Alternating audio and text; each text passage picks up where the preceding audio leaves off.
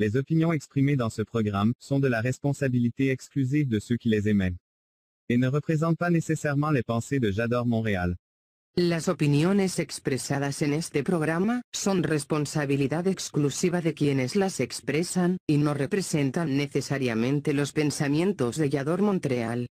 The opinions expressed in this program are the exclusive responsibility of those who emit them and do not necessarily represent the thoughts of J'adore Montreal.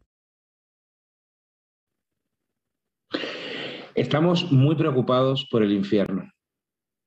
El verdadero infierno lo hacemos aquí, estando juntos. Solo hay dos maneras de salvarse. Una sencilla, es dejarse arrastrar, dejarse llevar por el infierno hasta convertirse en parte de él. La segunda exige atención y detenimiento, porque es pararse a mirar dentro del infierno que no lo es, salvaguardarlo y hacer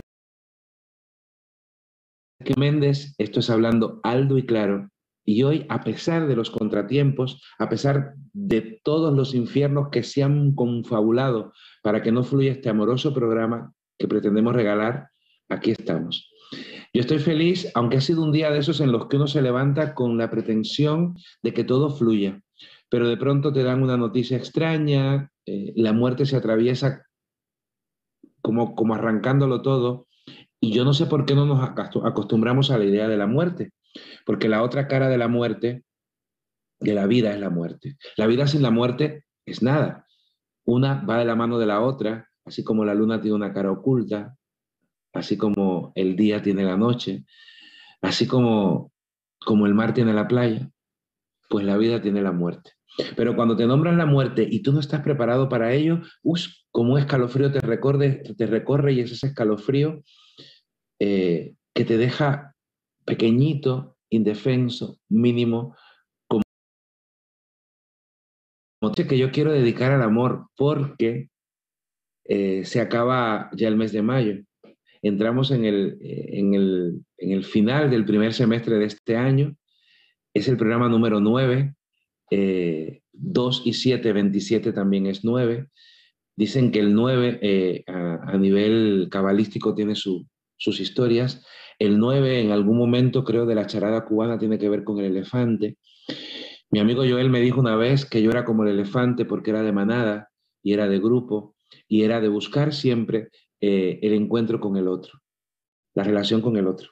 En estas búsquedas y en estos dimes y diretes, en estos encuentros y desencuentros, en estas idas y venidas, en estos caminos que se fugan y que a veces cuando crees que te van a llevar al abismo, te proponen el vuelo, yo he tenido el privilegio de encontrar a uno de los hombres más amorosos que llena mi vida de afecto. Lo conocí antes de conocerlo.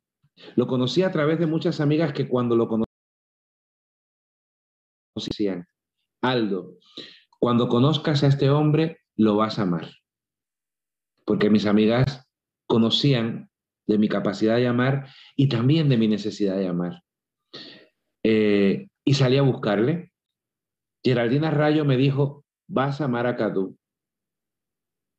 Eh, Luciana Zule me dijo, vas a amar a Cadú. Carolina Ruedas me dijo, vas a amar a Cadú.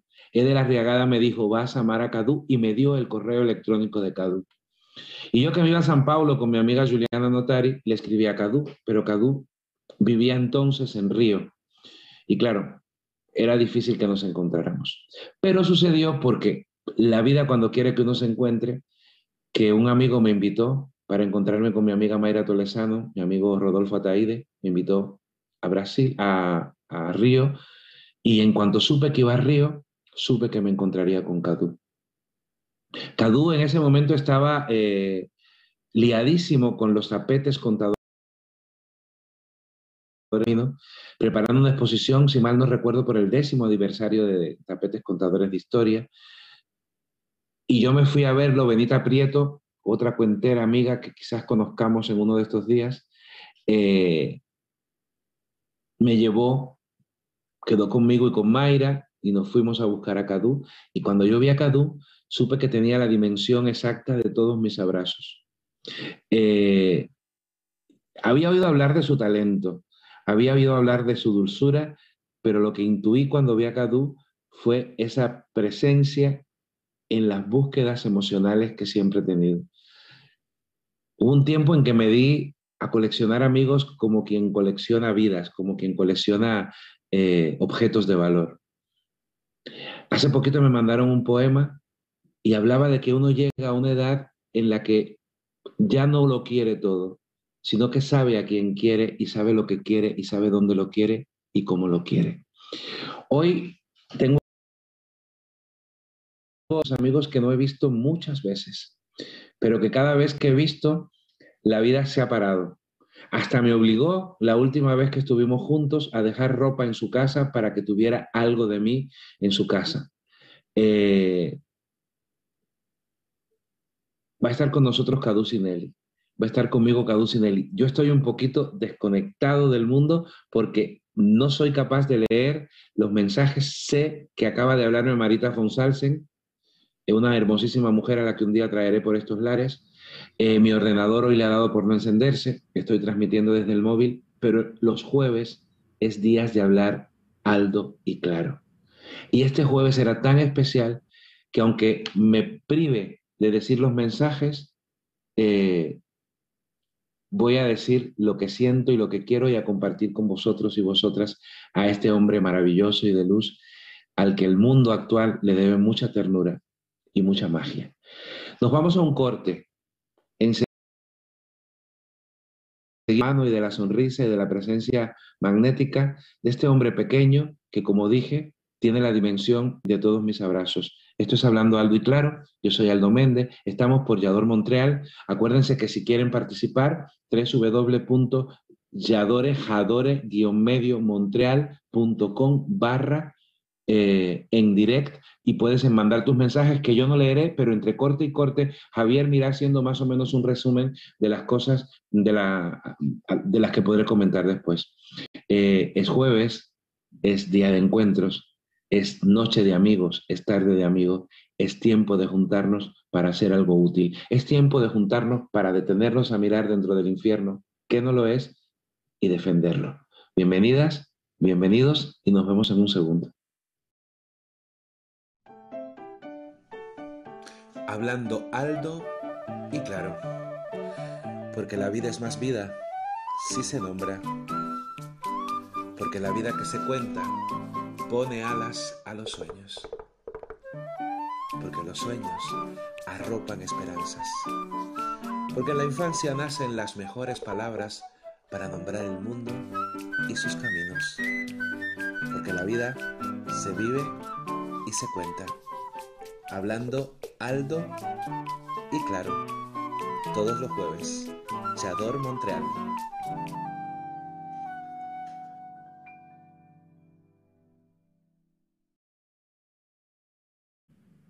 Estamos en vivos y estoy orgulloso, feliz, nervioso, ansioso, que, que, querido Cadu, amado Cadu, porque claro, que nos encontremos tú y yo en estas lides tan ajenas a lo que somos, porque tú y yo somos más del abrazo, más del beso, más del compartir los amigos y del compartir los tiempos, y que tampoco las redes se confabulen para que todo fluya.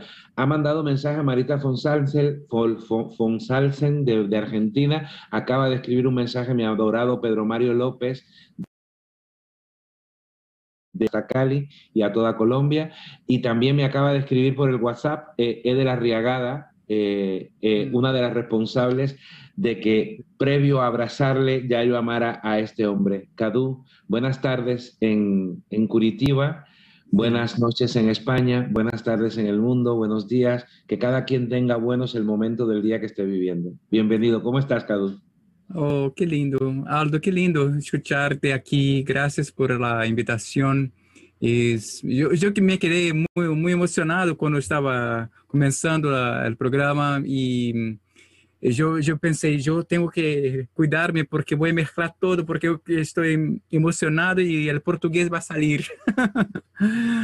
Pero no te preocupes, si sale el portugués nos enamoraremos más de ti porque eh, el portugués tiene ese juego de la sensualidad. Que salga lo que salga, yo sé que todo lo que sale de ti es siempre honesto si sale el portugués, si sale el español, si sale lo que salga, porque mm,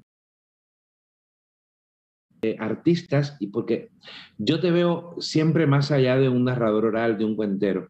Yo te veo un artista. Eh, una de los, yo soy un, cuentero de palabra, solo de palabras, pero cuando yo vi de cerca el amor que tapete, contadores de historias que vamos a hablar luego, pero ahora vamos a hablar de ti, le pone a, al cuento, cuando te vi contar el cuento del bagre. Sí, del bagrecito. El bagrecito que se va. Yo quise ser ese, ese bagrecito, pero eh, en medio del camino me he perdido y quiero volver quiero volver al sitio, a, ese lugar donde, donde, nace el río por el que he ido transitando para, para, contar las historias que he aprendido, porque yo creo que hay un lugar eh, del mundo que reclama que yo vuelva a contar esas historias. Cadu, ¿qué tienes tú que ver con el bagrecito? Ah, todo. Sabes que es el, mi cuento, uno de los cuentos más, más predilectos, más preferidos. Me encanta el bagrecico porque el bagrecico me recuerda sobre mi infancia, sobre y sobre el futuro también. Muchas veces uh, el bagrecico, que es esa historia, ¿no? Que el pequeño bagre que escucha de su abuelo que debe ir al mar y que hay cosas muy increíbles eh, en el mar. Uh -huh. Y el bagrecico se sale de la naciente de, del río Amazonas y va viajando hasta el mar. Es un viaje largo, lleno de peligros, es, una, es un viaje lleno de aventuras, de descubrimientos, de, de conocimientos. Es lindo porque ahí él descubre muchas cosas, ¿no? Y Bien, no voy a dar spoilers, ¿no? Vale, pero yo te pregunto, ¿en qué momento o quién o qué te dijo a ti, sigue río abajo que vas a llegar al mar? ¿En qué momento, como artista, como ser humano, como hombre, quién, quién, quién fue esa persona que eh, o te puso en el camino una brújula, un astrolabio, o te borró el camino y te dijo, este es tu camino? ¿Quién? ¿En qué momento? Aldo, yo creo que mucha gente, ¿no? Eh, mucha gente que yo fui encontrando en el camino.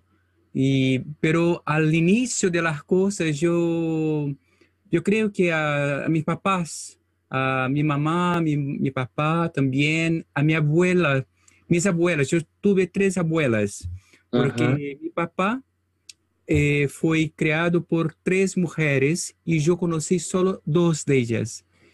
Y una de ellas, uh, María, era una mujer increíble, eh, soltera, murió con 95 años y era una persona uh, que tenía mucha inteligencia, muy, muy conectada con las cosas del mundo y de los misterios del mundo. Ella me dio mucho, mucho soporte y todos estos, ¿no? Mis abuelas, no tanto, porque mi papá, las cosas que me decía, yo hacía al contrario. Entonces, yo creo que uh, me ayudó porque me decía las cosas y yo hacía al contrario, al revés. Uh -huh. y, y, tal vez me ayudó de esta forma, porque él quería que yo fuera uh, contabilista, claro, que con... estudiara cosas técnicas y yo decía, no, tú tienes que eh, manejar un, un, un carro. Y yo decía, no, entonces, todo lo que él decía, yo decía al, hacia el contrario, ¿no? Claro. Y así. Y bien, uh, Aldo, uh, yo creo que no estoy viendo. No, no me ves. No. Eh, eh, pero, pero, yo te escucho. Tú habla que yo te escucho. Sí. Espera, Perfecto. porque yo no sé qué ha pasado aquí. Que ves, tú sigue hablándome porque yo quiero que tú me digas en qué momento, Cadu, estás por ahí, ¿verdad? Sí, estoy aquí, estoy escuchando bien. Sí. Sí, bueno. Pregunto, yo te pregunto, ese niño, porque yo, sabes que tengo una, una, anécdota muy, muy bonita. Cuando yo te fui a buscar ese día en Río, ¿te acuerdas de mi amiga que iba, además de Benita Prieto, que no nos dejó hablar en ningún momento? Sí. yo iba con toda la necesidad de hablar contigo y Benita estaba tan ansiosa porque nos conociéramos y ella se ocupó de preguntar y responder, responder y preguntar. Éramos como dos marionetas sorprendidas en el imaginario verbal de, Benita Prieto, que es una mujer mm, muy poderosa, que luego nos volvió a juntar en Niterói unos años después, pero que fue muy bonito porque yo entre, que, entre el deslumbramiento y tu asombro, entre, eh, entre la necesidad de, pues como que me sentí desprovisto de todo. Y yo iba con mi amiga, y cuando te acuerdas de mi amiga toda elegante, toda ella. Me recuerdo de ella, claro. Me dijo, ese hombre parece un colibrí. Es un colibrí, me dijo. Pero bueno, realmente no me dijo colibrí, me dijo zum zum. es como una sobre todo en Bahamas y en Cuba, que es un poquito más pequeño, pero también tiene un color verde azulado, pero es de, la misma rama de los pajaritos inquietos y amorosos que tienen mucha luz y tienen mucha alma. Entonces, siempre que cuando, cuando me preparaba, yo te imaginaba de pequeño, siempre sorprendido y siempre buscando, buscando, buscando. Una incesante búsqueda que intuyo que no siempre fue hacia afuera, pero que también hubo momentos como de introspección. Mucha introspección. ¿Cómo, era cada un niño? Yo era este niño que eh, jugaba, muy, eh, jugaba solito muchas veces, ¿no? Me quedaba en mis mundos imaginarios, demasiado imaginarios. A mí me encantaba jugar y me recuerdo de todo. Los recuerdos de niño están conmigo todavía. Yo me recuerdo de, cosas, de, cómo eh, jugaba, cómo imaginaba las cosas. ¿Sabe que me recuerdo el día y me di cuenta de cómo el tiempo pasaba, cómo vamos a quedar viejos y cómo vamos a morir y cómo van a venir otras personas y cómo vinieron otras personas antes de nosotros. Yo tenía cuatro años. Yo me recuerdo las imágenes, yo sentadito en el balcón de la, de la casa de mi, de mi mamá, yo estaba jugando con los muñecos y así me quedé mirando uh, a una fotito que tenía ahí cerca de, la, de mi mamá y yo la miré y, y en mi cabeza me recuerdo bien, yo vi a mi mamá pequeña con la cara de, de grande. yo pensé, ah, mi mamá fue así, pero mi abuela también. Y si mi abuela también fue niña, alguien fue su mamá y su papá y ella también tuvo un abuelo y una abuela y bien, así fui hasta al inicio del, del mundo. De los tiempos. Sí. Y así yo era cuando yo fui adolescente, joven, por 12 años, 13, yo creo con la descubierta, uh, las descubiertas de la sexualidad, ¿no? Los hormonios hicieron para um, ponerme afuera, ¿no? Estar en el mundo. Yo creo que esto me... Y los amigos, esto me, me llamó para que yo pudiera ser más externo, ¿no? También. Es bonito porque lo que me dices, porque a mí me pasó todo lo contrario. Yo era un niño muy conversador, también tenía mis momentos de introspección. Yo creo que mm, todo niño que no responde al estereotipo de, niño que quieren papá y mamá, tiene un momento en que se esconde, porque es necesario lo que la imagen que tú estás construyendo, que no tiene nombre todavía, eh, lo que te devuelve tu espejo interior no es lo que te nombran papá y mamá. Y lógicamente todos nos escondemos. Yo eh, me abría. Cuando hacía teatro, me abría. Cuando jugaba a ser un personaje escénico, porque la escena como que te empoderaba. Sin embargo, cuando tú dices a los 12 años yo me abrí por culpa de las hormonas, por culpa de los amigos, a mí me pasó todo lo contrario. Yo a los 12 años me escondí, porque a los 12 años tuve el nombre de lo que no podía nombrar. Y entonces es tan bonito que hablemos de estas cosas porque yo creo que eh, una de las cosas que tenemos que seguir explotando a pesar de que existen leyes y existen eh, eh,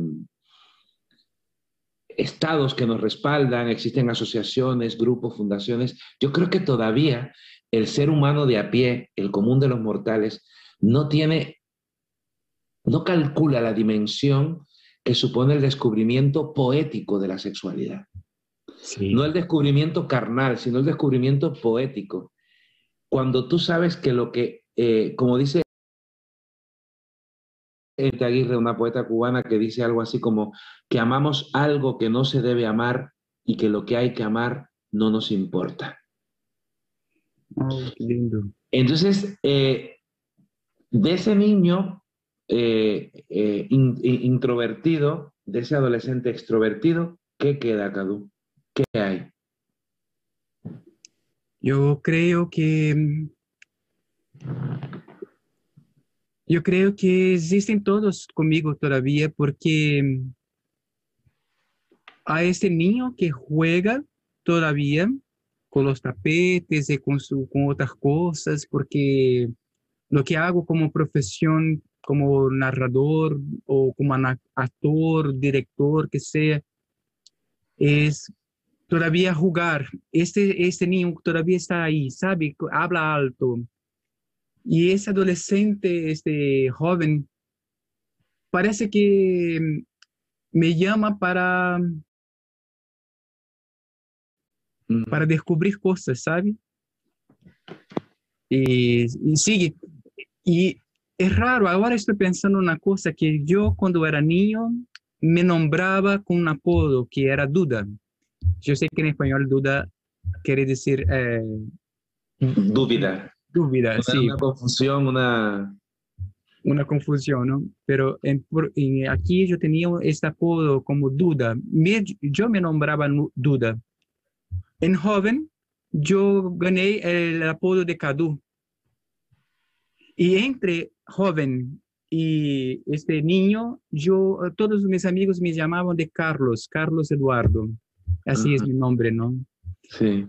Y yo creo que todos ellos, Duda, Carlos Eduardo, Carlos, algunos me llamaban de Carlos, todos existen todavía dentro de mí, ¿sabe? Muchas veces yo digo a mí mismo, Carlos Eduardo, ¿qué estás haciendo en tu vida? ¿Qué quieres decir? Como ah, con este niño que todavía está ahí ah, con enver- envergüenza, pero al mismo tiempo lleno de cosas. Yo viajaba por mundos, por como Albagrecico, por ríos. Mis, via- ah, mi- mi- mis juegos eran viajar, era via- ah, hacer presentaciones con excursiones, tours con, con mis muñecos. Y Ajá. todavía sigo haciendo esto, ¿no? Cadu, ¿y en qué momento el niño descubre el escenario? ¿O lo descubre el adolescente? No, el niño, yo tenía nueve años, yo estaba en curso de inglés y ahí ah, un día la maestra pregunta, ¿qué vamos a hacer para la presentación del fin del año? Y por algún motivo que yo no sé cuál, yo fui como interrumpido, ¿sabe? Una cosa me atravesó y yo dije, Y la maestra, ah, pero vas a escribir. Yo, yo dije, sí, yo voy a escribir. Y yo escribí en inglés una cosa muy sencilla. Y hicimos, y fue así con nueve años que yo fui al escenario. Ahora, Cadu, yo te miro, siempre que te miro, yo hay una cosa que voy a confesar eh, públicamente, que se lo he dicho solo a los amigos más íntimos, pero yo creo que ahora mismo no sé quiénes estarán escuchándonos, pero seguramente que quienes nos escuchan me habrán oído decir, yo cuando me encuentro contigo, se me despierta el reloj biológico, me gustaría construir una familia contigo, tú eres de esos hombres eh, eh, que yo amo eh, en el sentido más humano de la palabra amor. Es decir, yo sé que yo, yo, yo, siento que eres de esos hombres con los que yo me atrevería a correr el riesgo de educar a alguien, de construir en alguien, porque tú eres una persona que a mí me propone eso, un hombre que sabe jugar, un hombre que sabe jugar, pero tú has visto, ni, has, traba- has trabajado en cárceles, has trabajado has trabajado en un montón de países, has, eh, habéis hecho magia, porque yo creo que, eh, que Tapetes Contadores de Historia es una manifestación de la, de, de- la magia del telar, de la magia de la tela como entretejido afectivo, ¿no? Que luego vamos a hablar de las rutas y los percursos afectivos en algún momento en el próximo bloque. Pero yo te pregunto, cuando ves a los niños y a las niñas todavía con el asombro a flor de piel, cuando ves todavía la imaginación y sabes que fuera hay un mundo que está intentando coartar la imaginación, coartar el asombro. Si yo te diera la posibilidad de dejar una herencia a las niñas y a los niños de este tiempo para que todos los cadús que haya callados o, que, o todos los cadús o todas las dudas o los dudas que estén despertando eh, en este momento eh, tuvieran tener el privilegio del sueño. El sueño como la capacidad más luminosa y exitosa del ser humano las niñas de este tiempo. Wow. Mm. Tal vez eso, ¿no? Yo creo que no olvidar de, jugar hasta al fin. Mm. Te recuerda que de, jugar todos los días hay... Todavía sigo jugando de alguna manera. Yo creo que la herencia sería esta, de recordar que hay juego, que es posible, que por veces juego de ser eh, otra persona, de ser a mí mismo, juego la manera como yo escribo. Y cuando te encuentro, por ejemplo, juego porque voy a poner la, mi ropa y yo pienso cómo algo va, va, a ver. Y, pero es un juego, ¿no? Juego en las cosas mínimas de la vida, ¿no? Con las plantas, con mi gatito, con, con mi marido. Sí, yo creo que yo creo que es la herencia. Yo creo que fue la que mi abuela me dejó como herencia. ¿Qué abuela? ¿La abuela soltera o cuál de las tres? No, la Gilda. Gilda. Sí, ah. esa es una mujer increíble. Ella me dejó esto de creer en, la, en el juego de la vida. Pues mira, hablando del juego de la vida, la semana pasada tuvimos una mujer increíble que yo no sé si la conoces personalmente, creo que no, porque el día que os conozcáis os vais a amar porque es una mujer que sabe jugar. Eh, me dejó dos preguntas, pero mi, ordenador se ha bloqueado. si busco el WhatsApp, no puedo. Eh, hablaba sobre el cuento de Basilisa la Hermosa, que tú tienes una versión de esta historia, y te dejaba dos preguntas, y yo creo que tienen que ver con esto de jugar. ¿Con qué, elemento mágico del cuento te identificas de Basilisa la Hermosa? ¿Con qué elemento mágico? ¿Cuál es el que más, el que, el que, el que, el que te, que te mueve, el que te enamora, el que te, el que estás ansioso cuando estás contando que salga Cadu, Carlos Eduardo, Carlos, Duda, que salgan todos a jugar. En la casa de, de Baba Yaga. Ahí están todas, todas las personas que están dentro de mí, todas. Las manos, la muñeca, la Baba Yaga eh. y la basaliza, ahí. ahí. Y ahora, y ella te deja otra pregunta y con esta pregunta y su respuesta terminamos este primer bloque. Que tengo que insistir, Cadu, que esto es hablando algo y claro. Estoy con Cadu Sinelli de Brasil, que ahora está en Curitiba en un proyecto maravilloso, haciendo un doctorado. Pero para el doctorado tengo una pregunta poética que se me ha ocurrido ayer escuchando cosas y lo vamos a hablar en el otro. Cristina te pregunta también, ¿y de todos los objetos mágicos, de los cuentos mágicos que cuentas, con cuál te quedarías? Con la muñeca de Basilisa.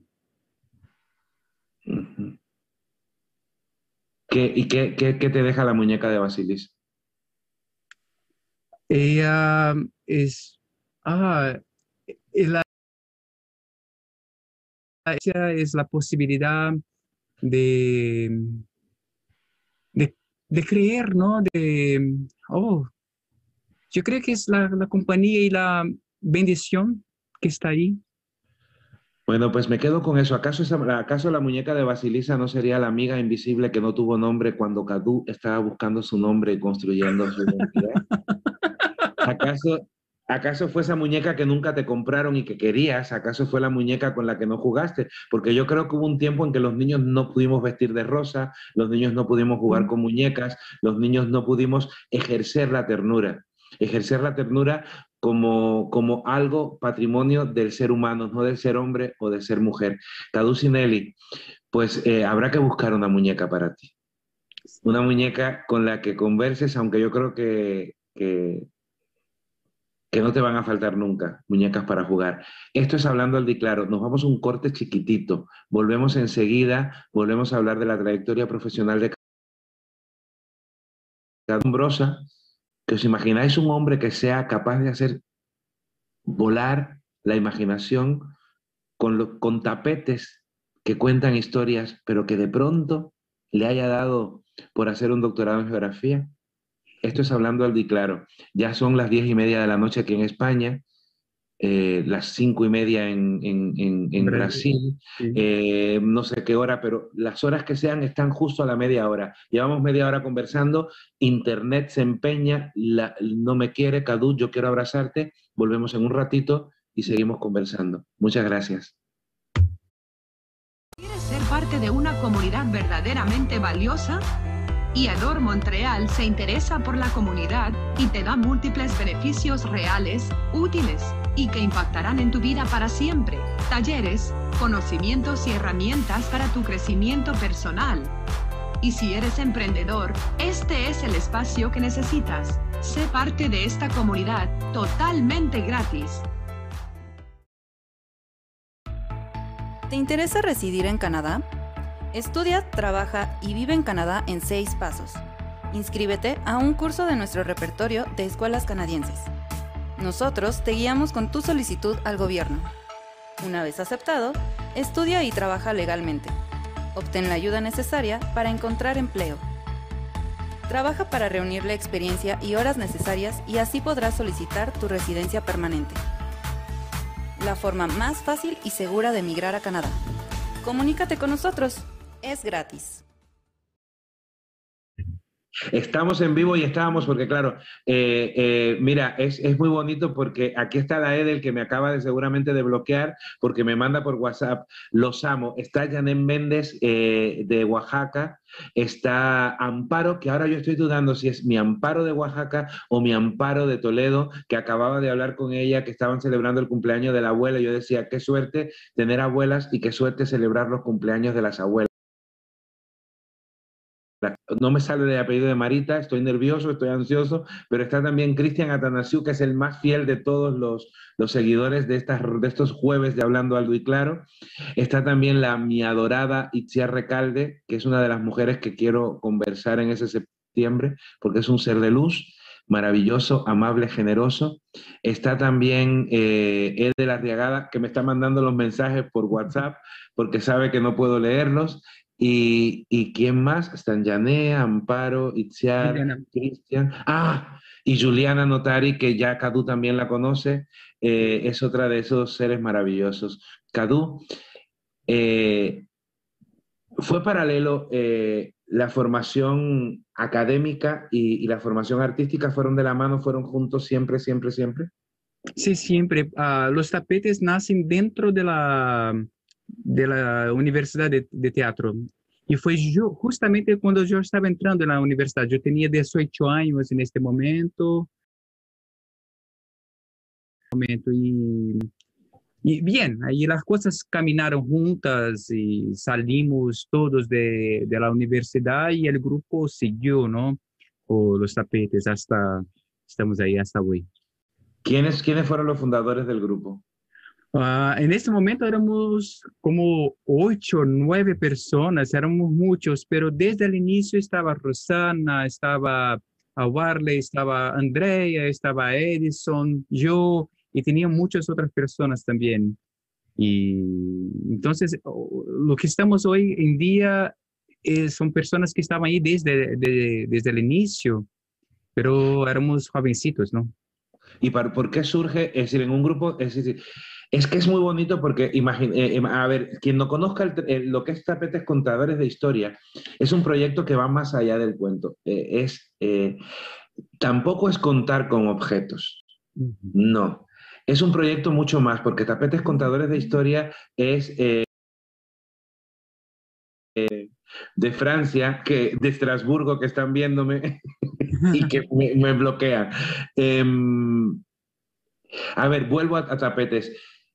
A mí lo que me sorprende de Tapete es toda la búsqueda, es decir, todo el análisis del texto, el diseño, eh, la construcción de la figura, la elaboración, la delicadeza, la elección del tejido, la elección del tejido para construir el tapete, toda la magia que supone, todo el proceso mm, casi alquímico de construcción de la puesta en escena. Como unos adolescentes prácticamente, porque estamos hablando de 18 años de hace algunos años ya, eh, coinciden o confluyen en, ese juego mágico de articular tela, poesía, cuento popular, escena, ¿cómo, cómo, cómo fue eso, Cadu? Yo creo que cada uno de nosotros tuvo un, proceso, llegó a, los tapetes de una manera, por, un, por una motivación, y vimos, yo creo que vimos oportunidades ahí de estar juntos creando y, y las cosas uh, comenzaron a, a caminar de, un, de, una manera muy, ¿cómo puedo decir? Uh, muy abierta para que sig uh, seguimos trabajando juntos, ¿no? Con las creaciones, con, con trabajo, aberturas en el mundo también. Por, supuesto que a partir de mucho trabajo también de, de producción, de seguir, de buscar las cosas, pero cada uno de nosotros tuvo su motivación. Yo creo que nos encontramos con las cuestiones de la palabra, con el gusto por ah, jugar y tener uh, esa relación con, con objetos hechos textura, con los bordados, como si hay ahí un, un enlace entre todos nosotros, ¿saben? Y no sé, es como hay, hay, tantas cosas, es como una familia, ¿no? Cuando hablo de los tapetes, para mí es hablar de mi segunda familia de una cierta manera, ¿no? De una, uh, segunda, así, ah, hubo mi familia de nacencia y ahora estoy hablando de una segunda familia de nacencia también, pero una nacencia artística profesional. Y que estamos juntos hasta hoy y estamos pensando cómo convivir, cómo estar juntos en la, en la pandemia, em, cómo seguir y también al mismo tiempo es como continuar creando las cosas, ¿no? ¿Cuáles son nuestros intereses? Eh, ¿Cuáles son nuestros... Yo creo que los tapetes es, es, el lugar de pensar los deseos también, cómo bordarlos, cómo encontrar historias que están ah, de acuerdo con nuestros deseos, ¿no? Y muchas veces yo pensaba así con, las historias que yo quería contar, que ah, vamos a contar esa historia. por muchas veces eh, yo leía, leía una historia, la guardaba y después de 10 años, ah, aquí historia que está guardada, vamos a hacerla. Y así es. Por ahora mismo yo estoy haciendo una historia de la Madre del Agua, que es una historia que yo la conozco hace años, más de 14 años. Pero ahora va a salir. Así es un poco de, del trabajo, pero es un trabajo de... Es complejo a, eh, eh, la cuestión porque hay mucho de, de mucho trabajo de, de, estas, de estas búsquedas, de cómo desde el inicio hasta salir todo. A mí me, parece que, los tapetes, a pesar del, tangible resultado artístico y estético que tiene, porque lo tiene, eh, tiene eh, tres cosas que para mí son claves. Primero, la permanente necesidad de jugar. Permanente necesidad de jugar. Segundo, la permanente necesidad de amar. Creo que sois eh, personas amorosas amorosas en el sentido mm, más eh, profundo del amor, más carnal del amor. Y son también tienen un punto, porque yo incluso los he visto en momentos como de dispersión, tienen una dosis de ingenuidad muy grande. Yo creo que los tapetes contadores de historia son capaces de volar porque están convencidos de la dimensión humana del yo creo que sois unos soñadores tan grandes. Yo la última que he visto en físico es a, Rosana Riategui hace dos años en, en, Buenos Aires. Mm. Eh, a ti hace tiempo que no te veo a Warley, me recuerdo la vez que estuve en Río, que me fui a pasear con él. Y siempre que estoy con vosotros siento que estoy conversando con niños que siguen creyendo, que pueden estar rotos, que pueden estar desamparados, que pueden estar perdidos, que pueden haber sido abandonados.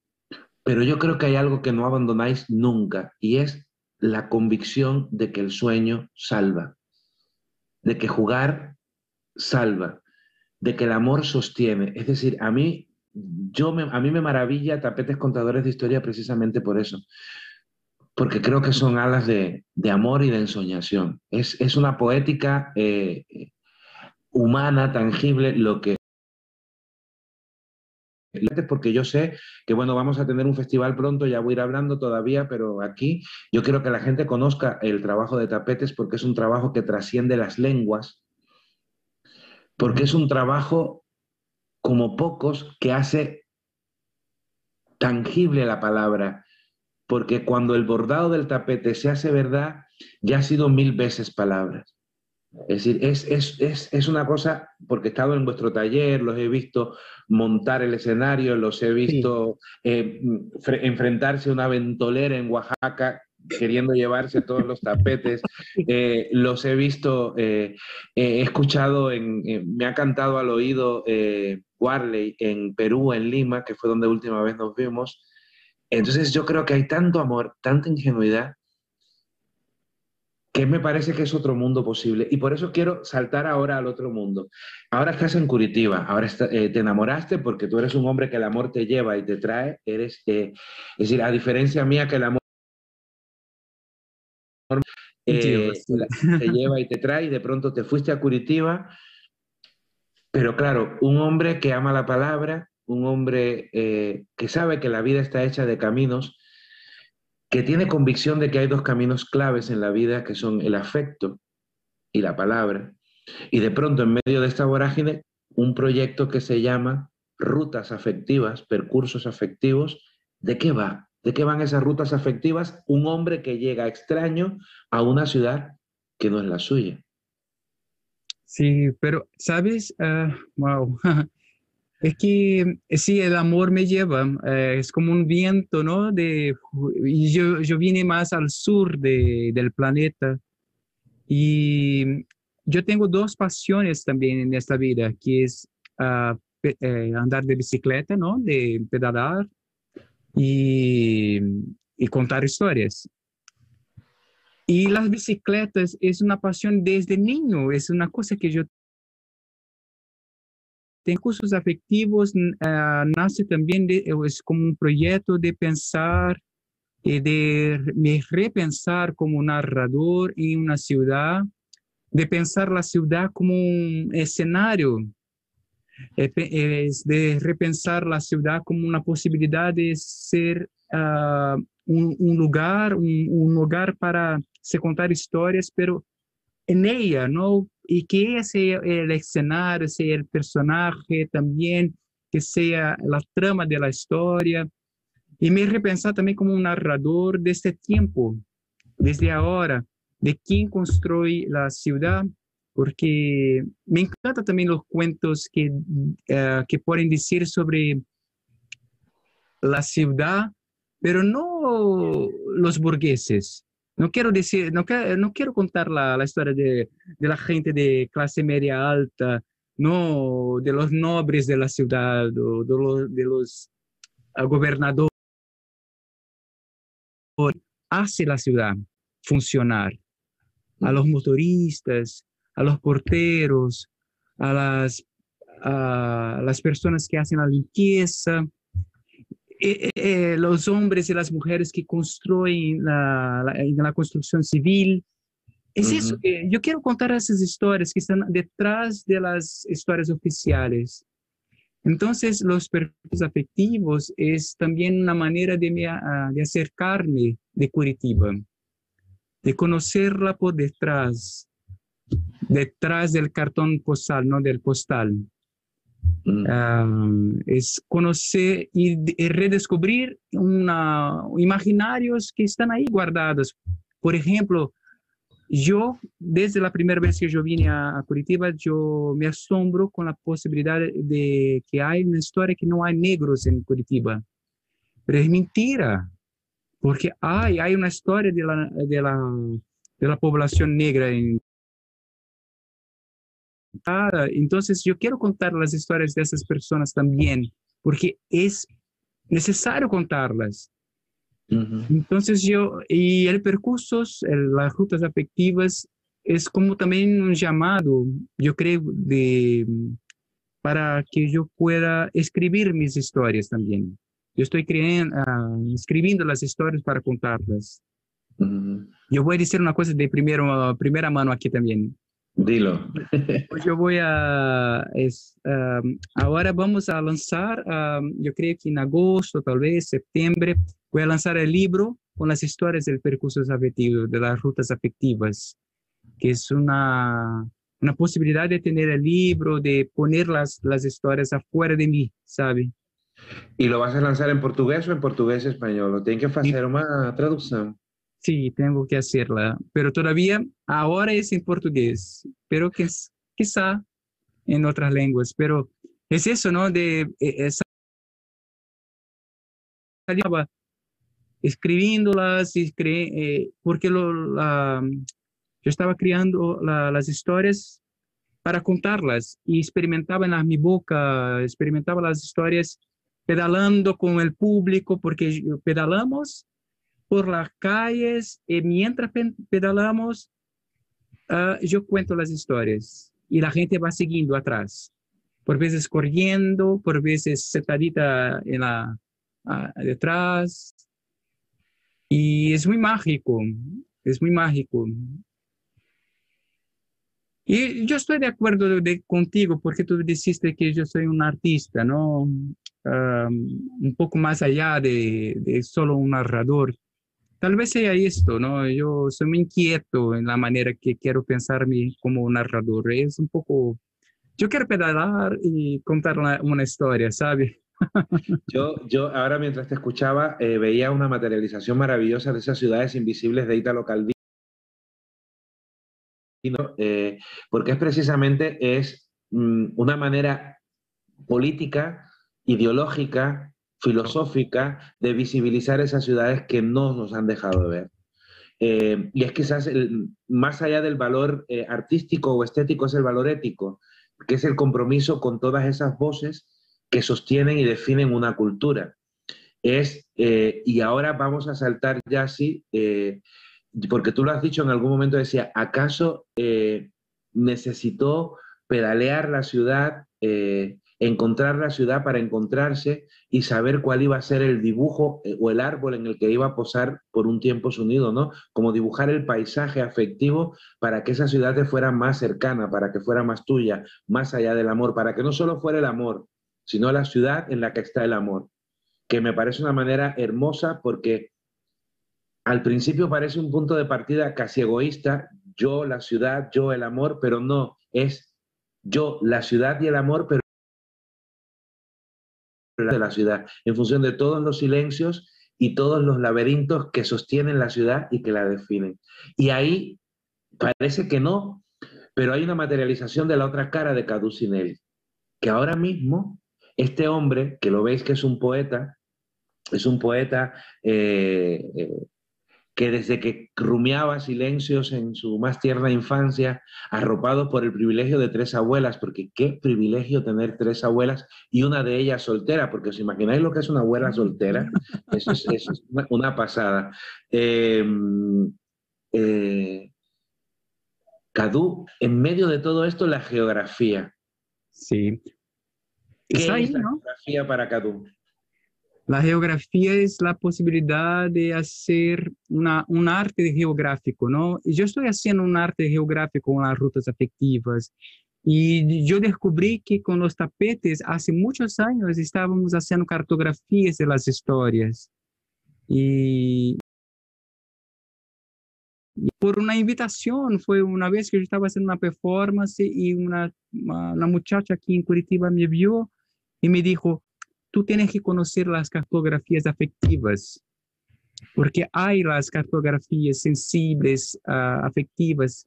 Eh, eh, tienes que conocerlas. Y cuando la conocí, yo pensé, esto es parte de mi, uh, de mi arte también. Tengo que conocer más y entonces yo comencé a estudiar porque yo quería también en este pensamiento crítico, uh, de acuerdo, acuerdo contigo que es, todo es político, ¿no? Está, nuestros actos artísticos.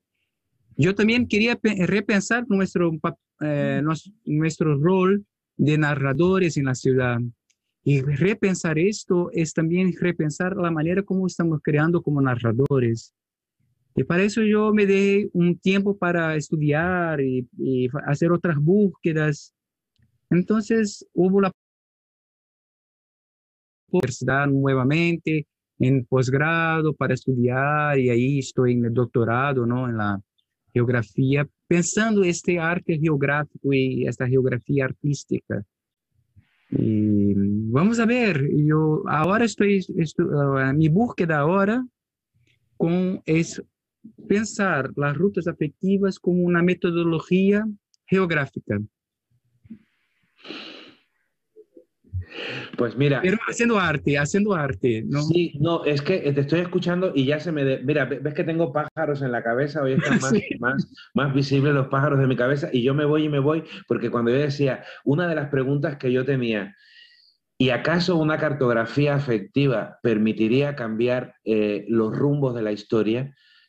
Desdibujaría las fronteras, desdibujaría las razas, desdibujaría las sexualidades, desdibujaría el heteropatriarcado, desdibujaría los, machismos, eh, eh, los racismos. Es decir, ¿acaso esa cartografía sería el, el, lastre absurdo de la moralidad y nos plantearía frente a una ética del mundo en el que nos cuestionáramos el mundo como un gran tapete que bordar con nuestros miedos, con nuestras Sí, yo creo que sí, es sí. Yo creo que las, las cartografías afectivas, ellas rompen, ellas crean, ¿no? Uh, uh, crean ¿no? otras posibilidades de mundos. También las cartografías afectivas nos revelan, sobre todo nos revelan las, los miedos, los asombros del mundo, los horrores del mundo, pero también nos muestran posibilidades de nuevos mundos, porque es un desplazamiento de las de este de las hegemonías. Vamos ver a hegemonía uh, de una manera de ver el mundo para ver muchísimas e infinitas posibilidades del mundo a partir de las corporeidades, de los cuerpos, de las perspectivas de vida. Caducinelli, estoy maravillado porque, eh, eh, bueno, estoy ahora mismo como releyendo en mi cabeza las ciudades invisibles de Italo Calvino. Estoy escuchando nuestras primeras conversas en serio. Eh, estoy escuchando, me veo en tu casa de Río, con Antonio, el gato mirándome dudoso. Eh, veo ese momento de soledad tuyo de, empezar de nuevo. Veo a Rosana hablándome en Buenos Aires de sus miedos y de sus cosas. Veo a Warley hablándome desde su alegría, pero también desde su miedo. Veo tantas cosas que yo públicamente me voy a comprometer. Yo quiero irme contigo un tiempo. Yo quiero irme contigo a desdibujar los mapas que tengo. te escucho y me nace la convicción de que es posible el mundo porque eh, hay personas a las que mueve el amor, hay personas que saben jugar con el amor hay que son personas que a fuerza de pedalear van dibujando caminos que rompen las hegemonías. Ay, Caducinelli, qué pena que el tiempo sea tan tiempo eh, y que el espacio sea tan espacio, que eso nunca lo entendimos, por qué tiempo y espacio son tan difíciles. Eh, él es Caducinelli, es un zum un colibrí, un colibrí que pedalea como los pájaros de uno de mis poemas, que vi una niña que vio un pájaro en bicicleta y iba biciclando, biciclando. Y, y yo estoy feliz, yo no quiero que se acabe la noche, pero esto es hablando algo y claro, tenemos un tiempo. Eh, hay días en los que uno amanece eh, de que va a perder la capacidad de mirar la vida en todo su esplendor por problemas que, que tengo.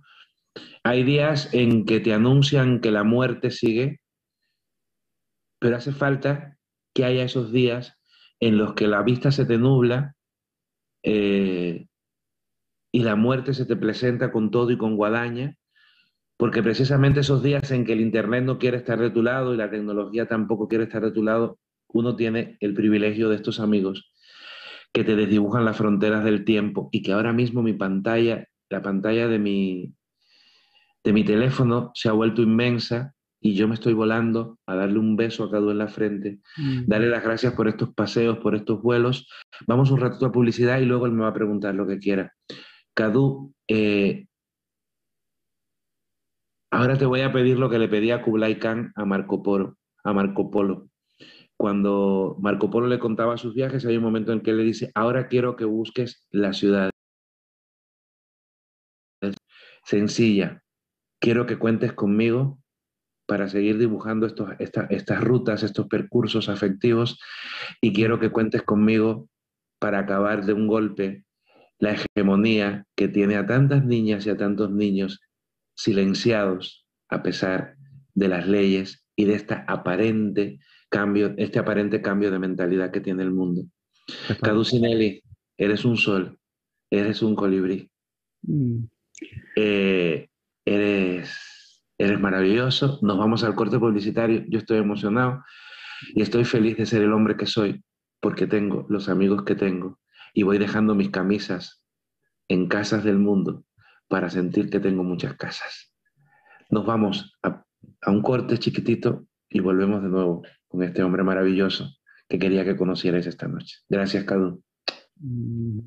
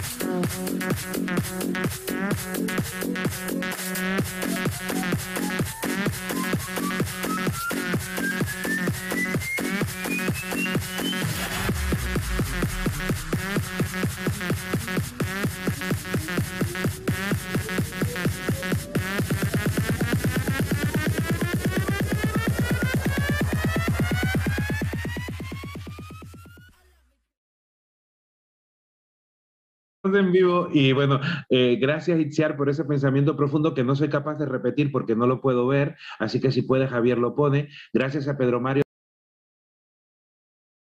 Tú lo conoces, ¿verdad, Cadu? A Pedro Mario. Sí, sí. Eh, un cubano maravilloso que vive en Cali y ahora nos reíamos porque Cadu me recordaba un día que nos fuimos juntos a Cádiz, eh, que era como un viaje de, de novios que no eran novios y, yo le fui contando todas las esquinas de Cádiz en las que había besado, todas las esquinas de Cádiz en, la que había, en las que había amado. Y entonces digo yo, pero es que si yo escribiera mi cartografía del amor Cadú, tendría como 16 tomos. Pues tengo un poema que escribí hace muchos años en un barco cuando me iba a Moscú. Bueno, me iba realmente a Odessa para luego ir en tren a Moscú. Decía más o menos el poema, ahora que me lo has nombrado, dice así, yo me enamoro fácil y me quedo agarrado al azul e inventando el presagio remendando las lunas de mi prisa con las desnudas frases que pariera el otoño de mi suerte. Otoño hecho de frases, haciéndome sin prisa los desnudos, yo presagio el azul y al azul me aferro y me enamoro fácil y me quedo. Me quedo contigo, ay amor, y me quedo contigo. Preguntarme. Sí, está bien. Yo preparé dos preguntas. Vale. Pero bien, uh, vamos a comenzar con, con, una y vamos a ver cómo es la respuesta, ¿no? Porque tal vez sea ya la gran respuesta. Uh -huh. um, yo pensé así. Comienza con una historia. Tú, Aldo, estás delante del mundo después del fin del mundo. Ya, saco, no, no hay más nada, está todo destrozado, solo restos del mundo y solo tú Aldo sobrevivió. Estás ahí delante del fin del mundo y surge un genio y te da la posibilidad de elegir tres deseos. ¿Cuáles son? Mira, siempre es, eso que me has puesto es lo peor que me pueden poner a mí. Yo tengo un problema con el pedir, Cadu. De hecho tengo ese gran que siempre me dice, Aldo, las personas generosas tienen que saber pedir. Eh, eh, yo he ido a, rituales de santería en Cuba en los que se tocan instrumentos a los santos distintos, campanas, eh, maracas, y se pide. Y yo me quedo un rato, un rato, un rato, y cuando salgo siempre me dicen, ¿cómo has pedido? Digo, no, tenía la mente en blanco. Yo creo que si yo hubiera un genio, le miraría los ojos al genio, lo tomaría de la mano, sentiría el calor del genio y no le pediría nada. Le diría, había una vez y de la mano del genio empezaríamos a caminar el mundo eh, de nuevo. Oh, qué lindo. Creo, no sé. A lo mejor me enamoro del genio y de pronto probamos, porque como los genios son gorditos y calvos, a lo mejor se llena el mundo de gorditos y calvos geniales. Sí, genial, genial. Ya, ¿Tenemos, ¿tenemos tiempo para la segunda pregunta? Sí, sí, sí, sí. Bien, esa es, es muy íntima. Me, me encantan las epifanías. Uh -huh. uh, entonces, te pregunto, ¿cuándo se puedes compartir con nosotros una epifanía? ¿Cómo fue? ¿Cómo surgió esta epifanía? ¿Dónde estabas? ¿Y cuál era la epifanía? Yo creo que mi naturaleza es estar siempre en otra dimensión, en un juego de la ensoñación. Yo creo que la primera gran eh, epifanía de mi vida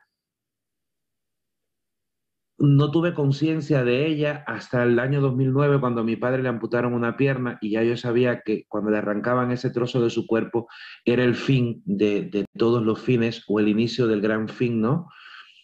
El fin no fue cuando yo me fui de Cuba, el fin no fue cuando dejé mi casa, pero yo recuerdo que hubo un día de la vida en que yo supe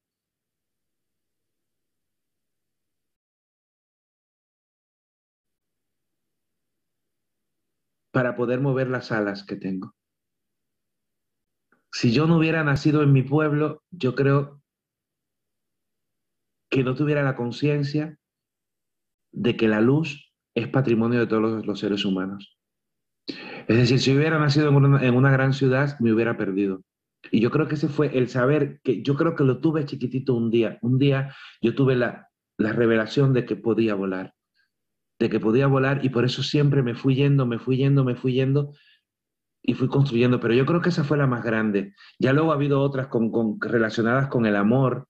Yo tengo, es decir, hay dos cosas que para mí son, son viables. Una es el dinero y otra es el amor.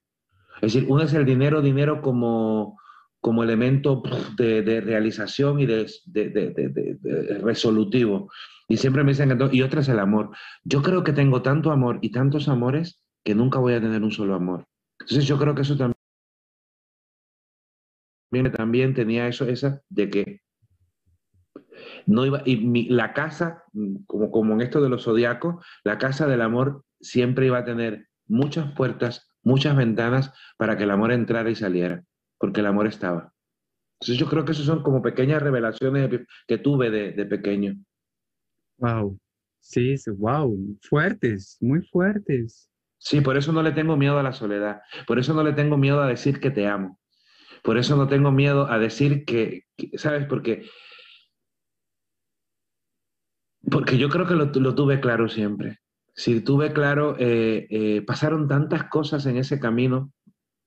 La mirada en que mi abuelo, mm, mi abuelo Troadio, un hombre, hombre, hombre, miraba, eh, miraba crecer este niño que era distinto a todos los hombres que se imaginó la familia.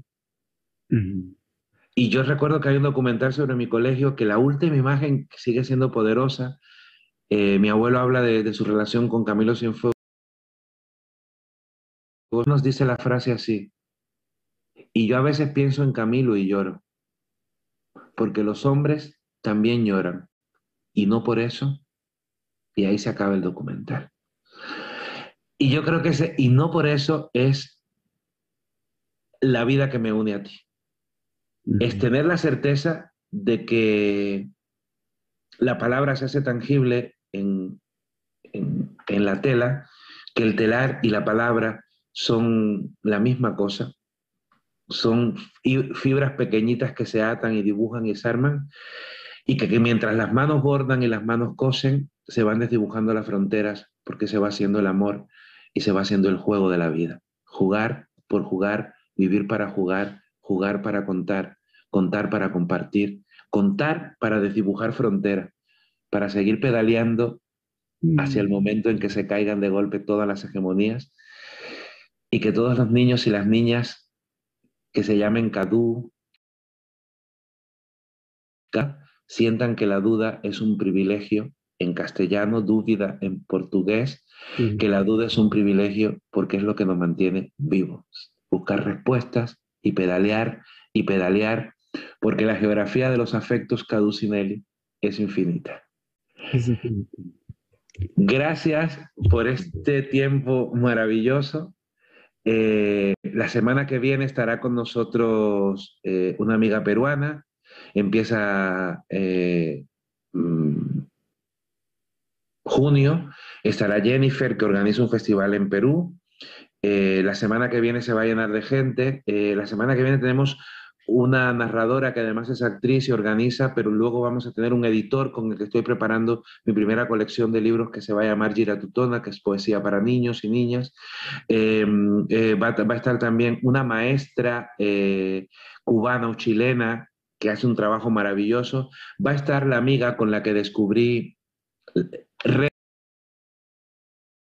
de, estas epifanías y que hace tiempo que no veo y que tuvimos una maravillosa conversación en una ventana de Moscú mirando la noche y sin atrevernos a nombrar a los 24 años la sexualidad que nos habitaba.